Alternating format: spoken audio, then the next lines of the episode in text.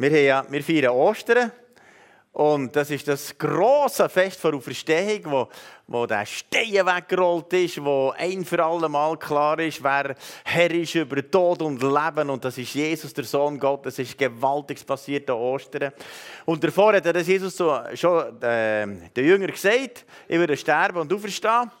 Und ich weiß nicht, ob sie immer gelost auf das, was. Vielleicht haben sie gelost, aber es ist nicht ganz verstanden.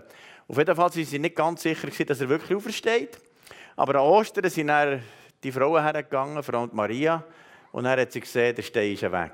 Was für ein Riesengeschenk. Und heute möchte ich etwas sagen über Erneuerung. Schau, Erneuerung passiert eigentlich in unserem Herz. Und was da zuerst da innen passiert, hat einen Einfluss auf unser ganzes Leben. Und dazu möchte ich ein Beispiel nehmen aus dem Alten Testament. Nämlich im Haggai-Buch, da war vorher alles zu Krösch, alles zu Boden, die Babylonier haben alles zusammen kaputt gemacht. Äh, die Stadt war völlig verwüstet. Aber Gott hat schon im Vorfeld mehrmals geredet zum Volk, er werde es wieder einbauen, aufbauen. Dann kommen sie zurück, dann ist alles nur ein Trümmerhaufen. Dann hat Gott angefangen reden. Und ich möchte etwas zu dem sagen. Innerhalb von vier Monaten hat er zum Haggai viermal geredet. Zuerst am 29. August und nachher äh, im September, im Oktober, im November im Dezember. Und das war äh, 520 Jahre vor Christus. Warum muss der Gott so viel manchmal das Gleiche sagen und jeden, Mal, jeden Monat das Gleiche? Manchmal ist es ja bei unseren Kindern so, es ist 20 Mal das Gleiche. Und dann muss es wiederholen. Aber Gott muss bei uns manchmal auch Sachen wiederholen und wiederholen und wiederholen und wiederholen. Und nachher äh, sehen wir da im Haggai-Buch, als erstes hat er gesagt, Gott ruft zu einem Aufbruch. Er sagt, hey, Aufbruch, jetzt kommt eine neue Stimmung, es passiert Neues. Und das Zweite ist, setzt die richtigen Prioritäten. Und das Dritte, äh, wo Gott will ermutigen nicht auf das Negative zu schauen, sondern auf das, was er kann. Und dann das Vierte ist äh, Leben im Segen. Und das Fünfte ist Erneuerung von einem Lebensstil. Und das ist Gott den Weg gegangen. Und Gott geht ja mit uns einen Weg. Wie er auch mit den jüngeren Weg ist gegangen, so wird er auch mit uns einen Weg gegangen, wie er im äh, Haggai ist einen Weg gegangen, wird er unseren Weg gehen. Und wir lesen jetzt die letzte Prophetie im Haggai 2,20. Am selben Tag empfing Haggai noch eine zweite Botschaft vom Herrn. Und sagt zu Zerubabel, dem königlichen Bevollmächtigten für die persische Provinz, zu der, ich werde den Himmel und die Erde erschüttern. Ich würde den Himmel und die Erde erschüttern. Dann können wir sagen, eigentlich brauchten wir das ja nicht, dass etwas erschüttert ist. Weil jetzt haben wir doch schön den Frieden gehabt, dann ist das blöde Coronavirus gekommen und so, und jetzt ist der Krieg in der Ukraine und so. Und irgendwo heisst es ja, Gott sagt, ich will noch einmal erschüttern. Ich will noch einmal erschüttern. Damit das bleibt, was Bestand hat. Etwas, was für Ewigkeit Gültigkeit hat. Und dann, äh, wenn wir das jetzt so ein bisschen anschauen, die Erschütterung, das passiert manchmal in unserem Herz so, dass plötzlich Gott irgendeine Erschütterung gibt. Dann fragen wir uns, warum ist das die Erschütterung? Aber Gott will uns dann weiterführen. Wenn ich denke, die grösste Erschütterung in meinem Leben war mal ein Unfall, wo mein vierter Halswirbel eingestaucht war. Schleudertrauma, nicht mehr arbeiten und nachher äh, die Ärzte gesagt, mir kann nicht helfen und so weiter. In dem Moment, wo alles zu Boden war, habe ich nach Gott fragen. Und nachher, nach vier Monaten, ist mir Gott begegnet. Nach vier Monaten steht Jesus neben meinem Bett und fragt mich, ob er mein Herr dürfen sein und das hat mich so zutiefst bewegt. Ich habe noch nie eine Stimme gehört, die so liebevoll ist, aber auch so konsequent und so klar wie die Stimme von Jesus. Es so absolut. Aber davor war alles erschüttert. Ich merkt als junger Mensch, es macht alles keinen Sinn mehr. Aber dann ist Gott hineingekommen. Und manchmal lässt er Sachen zu unserem Leben, die erschüttern, damit das hineinkommen kann, was er möchte. Und darum, die ganze Erschütterung, der Moment, den wir erleben, hat etwas gleich zur Folge, dass im Menschenherz etwas auftut für Gott. Jetzt in den letzten zwei Jahren haben wir erlebt, dass mehr Menschen zum Glauben sind gekommen als je davor. Wir sind schon am Anfang, im ersten Corona-Jahr, haben wir über 100 Leute gehabt, die neu dazugekommen zur Kirche, die allermeisten zum Glauben kommen. Im zweiten Jahr jetzt wieder 100 Leute zum Glauben kommen. Wir haben im Moment jeden Sonntag Leute, die zum Glauben kommen. Im Moment ist so ein Aufbruch, den wir noch gar nie hatten. Es sind so viele Menschen offen für den Glauben, den wir noch gar nie erlebt haben. Es hat etwas erschüttert und es passiert etwas Neues. Es ist etwas vom Heiligen Geist, wo wir merken, das ist Gott am Tun. Etwas Übernatürliches. Und darum manchmal gibt es Erschütterungen, die man nicht recht versteht, aber Gott macht etwas ganz Neues. Und dann sagt er hier im Hebräerbrief das gleiche Wort, im 12. Kapitel, Vers 26. Damals hat seine Stimme nur die Erde erbeben lassen, doch jetzt kündigt er an, noch einmal werde ich die Erde erschüttern und auch den Himmel. Jetzt sagt er, ich würde die Erde erschüttern, aber es wird etwas passieren in der geistigen Welt. Wir ja vor Corona haben wir auch noch so einen Gebetsabend gehabt, da sind so Leute gekommen, so 50, 60, 70 Leute und so. Und nachher äh, habe ich gemerkt, hey, Gott möchte etwas erschüttern in eurer geistigen Welt, nicht nur hier auf Erde, dass wir Gott suchen. Und ich gesagt, hey, wir machen 24-7, 24 Stunden Gebet und Anfangsjahr haben wir schon vor zwei Jahren oder schon vorher auch schon 24 Stunden Gebet gemacht. Rund um die Tour betet ihr Kille, drei Wochen lang. Und es sind über 400 Leute gekommen, die rund um die Tour bei uns im Zentrum gebetet für einen geistlichen Durchbruch. Und jetzt nur gerade einig. Und jetzt nach dieser Corona-Zeit haben wir am Gebetsabend über 300 Leute, die beten können. Das haben wir noch gar nie gehabt. Es hat noch nie so einen Hunger nach Gott. Es ist etwas Übernatürliches passiert. Und nach dem letzten Mal 24 Stunden Gebet bin ich äh, Anfangsjahr machen wir das immer. Bin ich noch vorne im Saal gewesen, am letzten Tag von diesem 24 Stunden Gebet und plötzlich hatte ich un, wirklich extreme scharfe Vision gehabt. Plötzlich tue ich äh, da am Bett und auf der Knie auf und dann sehe ich den Saal bumsvoll von den Leuten vor Kille. Aber ich gesehen, die sind da gestanden mit, mit einer, Arm, wie mit, mit einer Waffenrüstung, so klar. Also blitzblanker Helm vom, äh, vom Heil und dann Brustpanzer vor Gerechtigkeit, die Schwerter sind blank und so weiter. Die ganze Waffenrüstung so blank, ehrfurchtsgebietend. Und ich bin erschrocken. Ich habe die Augen aufgetan, die Augen zu und gesagt, Herr, ist das wirklich wahr? Dann hat er gesagt, ja genau, so sehe ich meine Jesus-Nachfolger. Ich sehe jeden, der mir nachfolgt, in einer so einer brillanten Waffenrüstung. Wenn euch bewusst wäre, was für eine Autorität und Vollmacht ihr habt, ihr würdet ganz anders leben. Weil das ist so eine Autorität und eine Vollmacht in euch hinein, weil Christus in euch hinein lebt. Und durch Christus ist das so gewaltig, die, die, Waffe, die ganze Armee gesehen. Und die haben immer das gemacht, was Jesus vorne gesagt hat. Äh, synchron, alle miteinander, das Gleiche, was der Heilige Geist hat gesagt Und plötzlich hat sich die Vision aufgetan, dass ich eine zweite Vision oben dran gesehen nämlich die Engel. Und die Engel, das ist nochmal, das ist so krass, die, die, die Engel, wenn ich zum Beispiel, wenn Jesus sagt, jetzt vorwärts geht oder so, wenn die eine Achtungsstellung vor Jesus gemacht hast du die richtig, die Flügel gehört, so zack. So krass, wie die gehorsam sind. Und weißt du was? Der ganze Himmel ist absolut gehorsam mit dem, was Jesus sagt. Da gibt es kein Widerreden. Das ist so eine, eine Vollmacht von dem, von dem Herr vom Himmel. Wenn er etwas sagt, dann ist jeder gehorsam. Und ich merke, wie das zusammenpasst, dass die Armee vom Himmel und die Armee hier auf der Erde völlig synchron sind. Und in dieser Zeit, wo wir jetzt innen leben, ist eine neue Dimension von Armee Gottes hier auf der Erde. Das Volk Gottes richtet sich aus auf Gott. Es ist viel mehr Autorität und Vollmacht im Volk Gottes. Das ist so eine Dimension von Kraft Gottes, weil im Himmel die Armee parat ist. Die himmlische Armee ist parat und die irdische Armee macht sich parat, dass sich Menschen ihm weihen. Und ich merke, Gott suchen mit Fasten und Beten hat eine ungeheure Kraft, eine extreme Kraft. Und er sagt, ich würde noch einmal bewegen, der Himmel und die Erde. Ich würde es noch einmal erschüttern. Und ich merke, die Erschütterung von unserem Herz hat es dass wir näher zu Jesus kommen.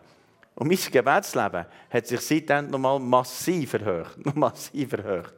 Ich bin schon früher am Morgen früh aufgestanden, gebeten und so. Und heute, wenn ich, äh, stehe ich immer noch früh auf, gebeten und so. Und dann komme ich ins Zentrum. Und dann bete ich noch einmal bis zur 9 Pause und suche Gott.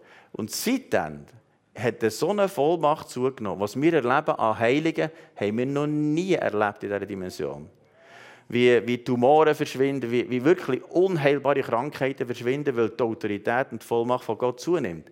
Und im Moment sind wir in einer Erschütterung drin, wo Gott will, dass alles am Eck geht, was nicht von ihm ist und das von ihm in einer sättigen Vollmacht und Autorität kommt, dass Menschen geheilt werden, befreit werden. Und das ist die Dimension, wo wir jetzt reinkommen. Und ich bin überzeugt, wir sind voll an diesem Punkt von Revival. Was interessant ist, immer wenn das Volk Gottes hat Gott gesucht im Gebet, ist etwas passiert. Der, die Schweiz hat den letzten Krieg 1847.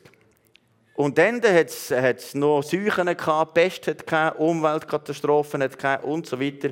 Bis das 1848 der Bundesrat hat den Befehl gegeben, ab jetzt gibt es den Dank, Buß und Betttag. Und seitdem hat das Schweizer Volk nie mehr einen Krieg gehabt.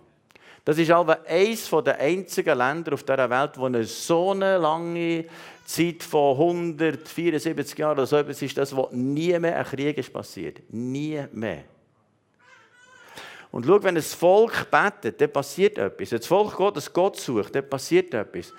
Und weißt, ich bin überzeugt, das fromme Spiel ist vorbei. Ich bin überzeugt, die Zeit ist vorbei, wo du so ein bisschen Halbchrist bist. Wo du so ein bisschen, ja, wenn man so ein bisschen Freude macht, ich glaube, das ist vorbei. Es kommt eine Dimension, wo wir sagen, jetzt tun wir radikal Jesus nachfolgen. Von ganzem Herzen, mit allem zusammen, drum und dran. Und was noch interessant ist, ich habe mich auch gefragt, warum ist der Gott immer noch so gnädig mit unserem Volk? Und dann hat Gott gefragt, Herr, warum bist du immer noch so gnädig mit unserem Volk? Dann hat er mir gesagt, weil das Schweizer Volk hat den Bund geschlossen hat. 1291. Unsere Bundesverfassung fährt an im Namen Gottes des Allmächtigen. Gibt es irgendein Land, das das hat? Das Volk Israel. Und Gott hat den Bund mit dem Volk Israel. Und weißt du, was das für eine Kraft ist? Was wir für eine Nation sind mit voller Kraft. Und ich glaube, wir werden für ganz Europa extreme Bedeutung haben. Weil da ist so eine Kraft von Gott, die sich ausbreitet aus dem Land, aus der, aus der Schweiz heraus. Und wir wohnen hier im Oberland im Bibelbelt von der Schweiz.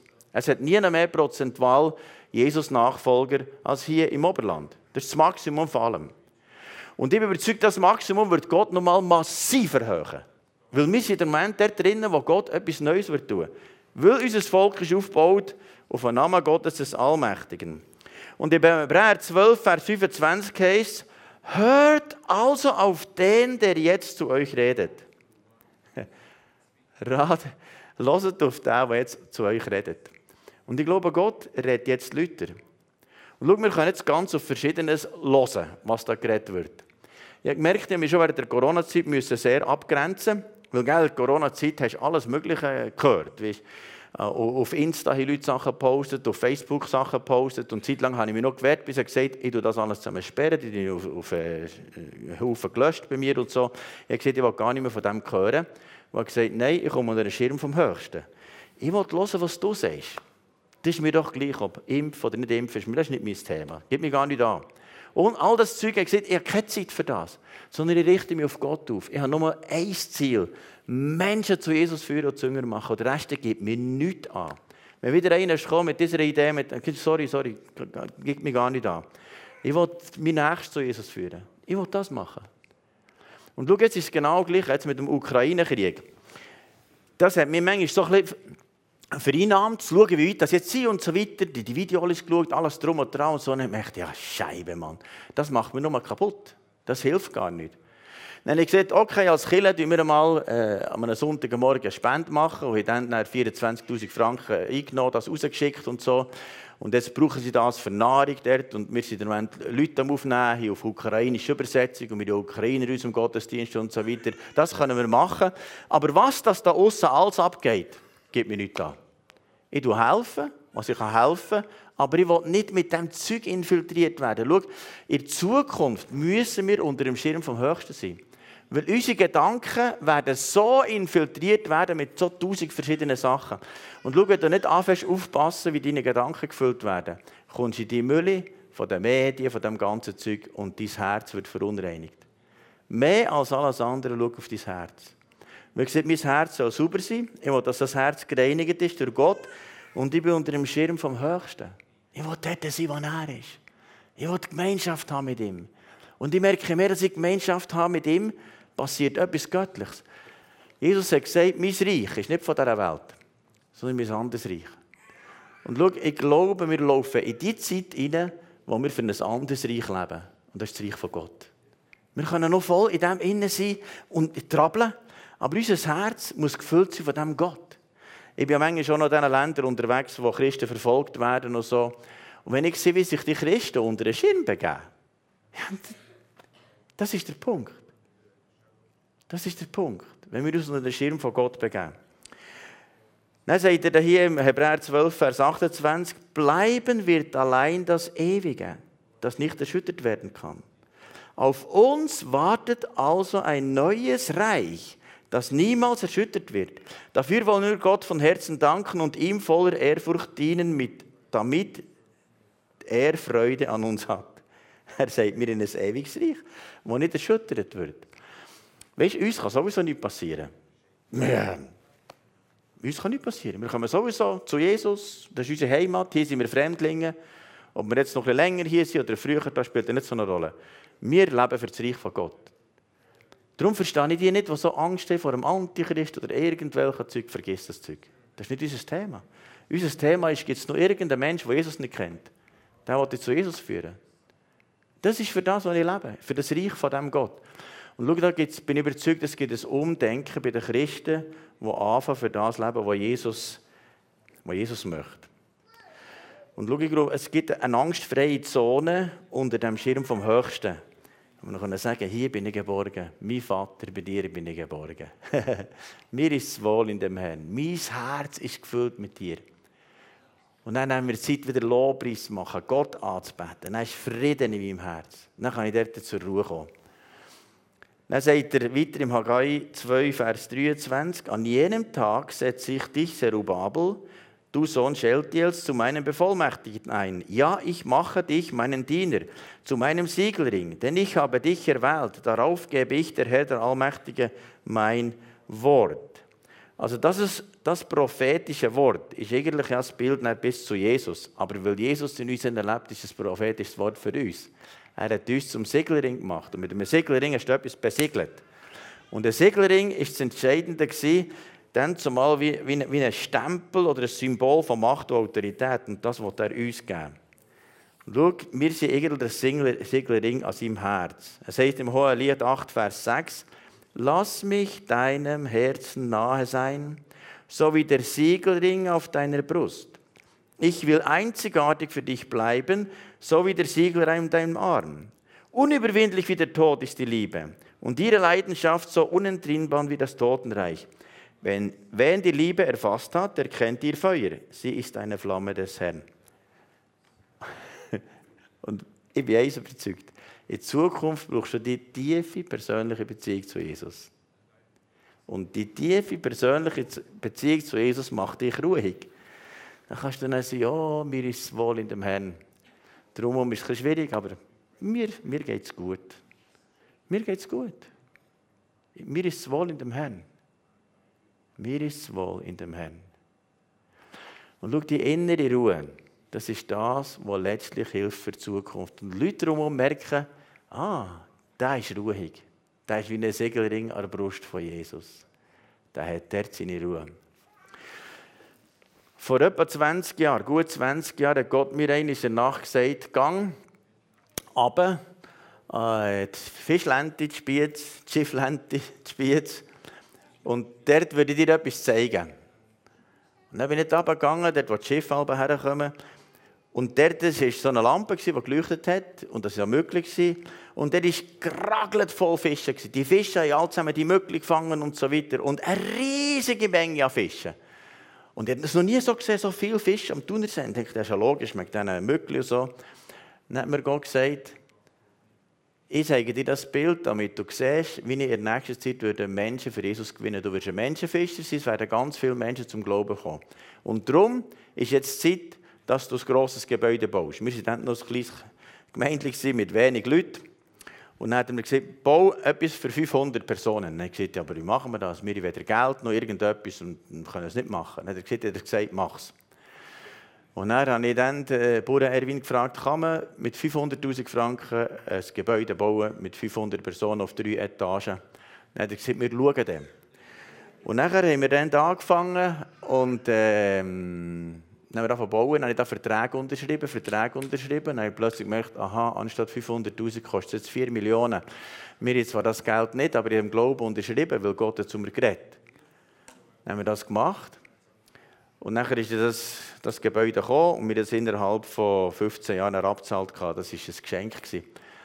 Und jetzt, Anfangsjahr, hat Gott wieder zu mir geredet und hat gesagt, gang wieder an die Fischlente, ich will dir noch mal etwas zeigen. Dann habe ich gesagt, weißt du was, jetzt bin ich 20 Jahre, x Nächte dort runtergegangen. Ich habe nie mehr ein Fischchen gesehen. Nie mehr. Ich bin x Nächte gegangen, ich habe nie einen Fisch gesehen. Das kann doch nicht die Ernst sein, dass ich jetzt da noch einmal runtergehe. Dann geht es noch gut, melde Gehorsam, bin dort gegangen und wieder geragelt voll Fischen. Und, und diesmal eigentlich noch mehr, bis auf den Grund gesehen, aber eher noch ein bisschen jüngere Fische, alles Mögliche. Und dann hat er mir gesagt, weißt du was, mach dich parat für die ganz grosse Erweckung. Mach dich parat, weil jetzt wo ich mein Geist ausgießen für Hunderte und Tausende von Menschen, die zum Glauben finden. Weil ich merkt, am Anfang habe ich selber persönlich Menschen zu Jesus geführt, aber indem, dass ich die Leute vor Kirche trainiert habe, haben sie das selber gemacht. Meistens, wenn ich im Flugzeug war, habe ich nicht Menschen zu Jesus geführt, links und rechts. Jetzt bin ich mal mit äh, zwei in Südafrika, gewesen, aber dann haben die das links und rechts gemacht und ich bin mit drin gesessen. Und das merke die Kille macht das automatisch. Jetzt während dieser Corona-Zeit für Alpha Life Kurs habe ich selber keinen einzigen in Alpha Life Kurs gebracht, aber sie haben 50 Leute reingebracht, weil die Kille das selber lebt. Und ich glaube, es kommt ein Zeitpunkt, wo jeder Jesus-Nachfolger das automatisch macht, wo das wird. Aber weißt du, es kommt aus einer intimen Beziehung zu Jesus. Das kommt nicht aus frommer Leistung. Nicht, weil wir müssen, sondern es ist etwas so innerliches erschüttert, wo wir merken, Gott wird es geben. Gott wird etwas Neues geben. Und darum, was ich glaube, es kommt eine neue Dimension, wo Gott zu uns redet. Und zwar sehr deutlich. Geh dorthin, mach das, mach das und so weiter. Und weißt, Gott hat schon zu vielen von uns geredet. Und er will noch tiefer reden und nochmal reden und noch tiefer reden, damit wir das tun, was er möchte. Jetzt für dich, Jonathan, habe ich äh, ein Wort bekommen. Der Jonathan war der Waffenträger. Ähm, letztlich oder hat er einen Waffenträger gehabt. Aber du bist wie ein Waffenträger, der einem Leiter wird unter die Arme greifen Und du bist einer, der anderen wird zum Sieg verhelfen weil du selber sagst, und wir werden finden, überwinden. Das ist etwas wie in dir innen. Und für dich, Erich, habe ich gesehen, er hat gesagt, er und ich, der Er und ich. Und es heißt im äh, Jakobusbrief 1,13 heißt, glücklich sind die, die die Bewährungsprobe durchlaufen sind. Und jetzt Gefühl, du bist einer, der wie bewährt ist. Du hast durch schwierige Prozesse gegangen und der Herr sagt, er hat dich gesehen. Aber du bist durchgegangen und Gott sagt, ich mache etwas Neues in deinem Leben, das nachher verhält. Es ist wie wie etwas, wo er sagt, ich zähle auf dich. Und er sagt, jetzt erst recht vorwärts gehen. Gib ihn drauf. Und für dich jetzt vorderst habe ich aus dem äh, Philipper 3,13, wo der Paulus sagt, ich vergesse, was hinter mir ist. Und ich strecke mich aus nach dem, was vorne mir ist. Und du hast noch ein paar Sachen zu vergessen, wo Gott sagt, die Zeit kommt jetzt, wo etwas Neues passiert. Weil du hast in dir einen mega Hunger nach Gott. Du hast so eine Sehnsucht nach dem Reich von Gott. Und, und du würdest alles geben für den Gott, aber manchmal ist es eine gewisse Unsicherheit. Und der Herr sagt, diese Unsicherheit, die brenne raus. Und ich sehe dieses aufrichtige Herz, wo Gott wird suchen. Und nachher äh, äh, weiter hinter, dort, äh, ich sehe das Ehepaar zusammen, vermutlich, ja, genau, dich links, Frau, habe ich gesehen, ähm, aus dem ähm, Jeremia 29, 11 wo es dann heisst, denn ich weiß, was für Gedanken ich über dich habe. Gedanken für Hoffnung, für Zukunft. Und ich habe etwas Gutes für dich vorbereitet und nicht von etwas Negativem. Weil manchmal denkst du noch Sachen nach, wo du denkst, das könnte vielleicht noch so oder so kommen. Und Gott sagt, nein, nein, ich habe gute Gedanken. Ich habe etwas Neues für dich bereit. Und auch für eure Kinder. Ich habe Gutes vorbereitet. Ich habe eine Hoffnung, eine Zukunft. Ich werde etwas sehr Gutes machen.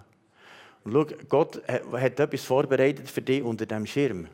Und er wird ab jetzt viel deutlicher zu dir reden, wenn du mit ihm Zeit verbringst.